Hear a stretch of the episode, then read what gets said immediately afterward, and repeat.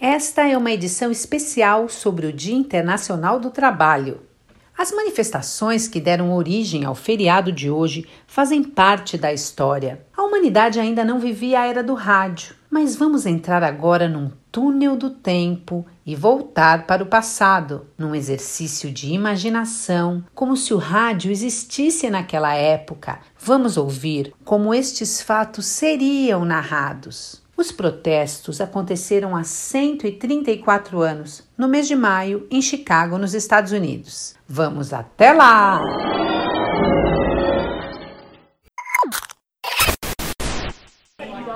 Bom dia, ouvintes. Uma multidão de operários tomou as ruas da cidade hoje em um protesto pacífico. O ato foi organizado pela Federação Americana do Trabalho. A principal reivindicação é reduzir a jornada de trabalho de 13 horas para 8 horas, sem cortes no pagamento. Os sindicatos querem ainda melhores condições de trabalho, aumento de salários, descanso semanal e férias. Para sobreviver, muitos membros de uma mesma família precisam trabalhar. Com isso, até mulheres e crianças vão para o trabalho. Os salários são baixíssimos.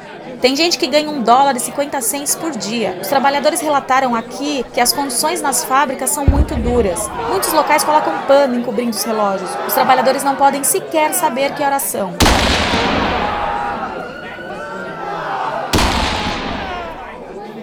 Tá bem confuso aqui. Enquanto o líder da manifestação discursava, a polícia chegou, dispersou o ato. É, jogaram uma bomba caseira aqui. Os manifestantes jogaram uma bomba caseira e a polícia e abriu fogo contra eles. A gente vai continuar nessa cobertura ao vivo, daqui a pouco a gente traz mais informações. Tem muita gente ferida é, com vocês aí.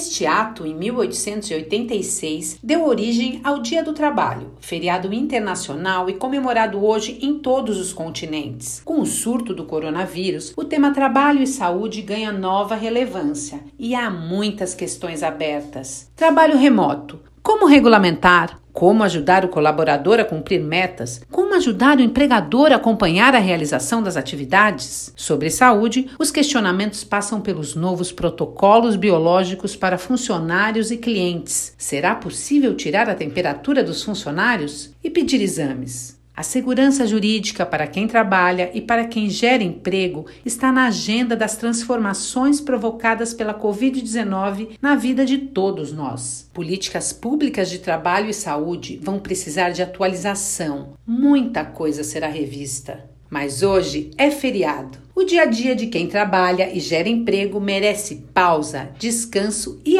aplausos. Viva o valor do trabalho! Um bom feriado, com saúde e paz para todos. Deixamos agora uma palhinha de playlist de hoje que tem a ver com o nosso assunto. Obrigado pela audiência.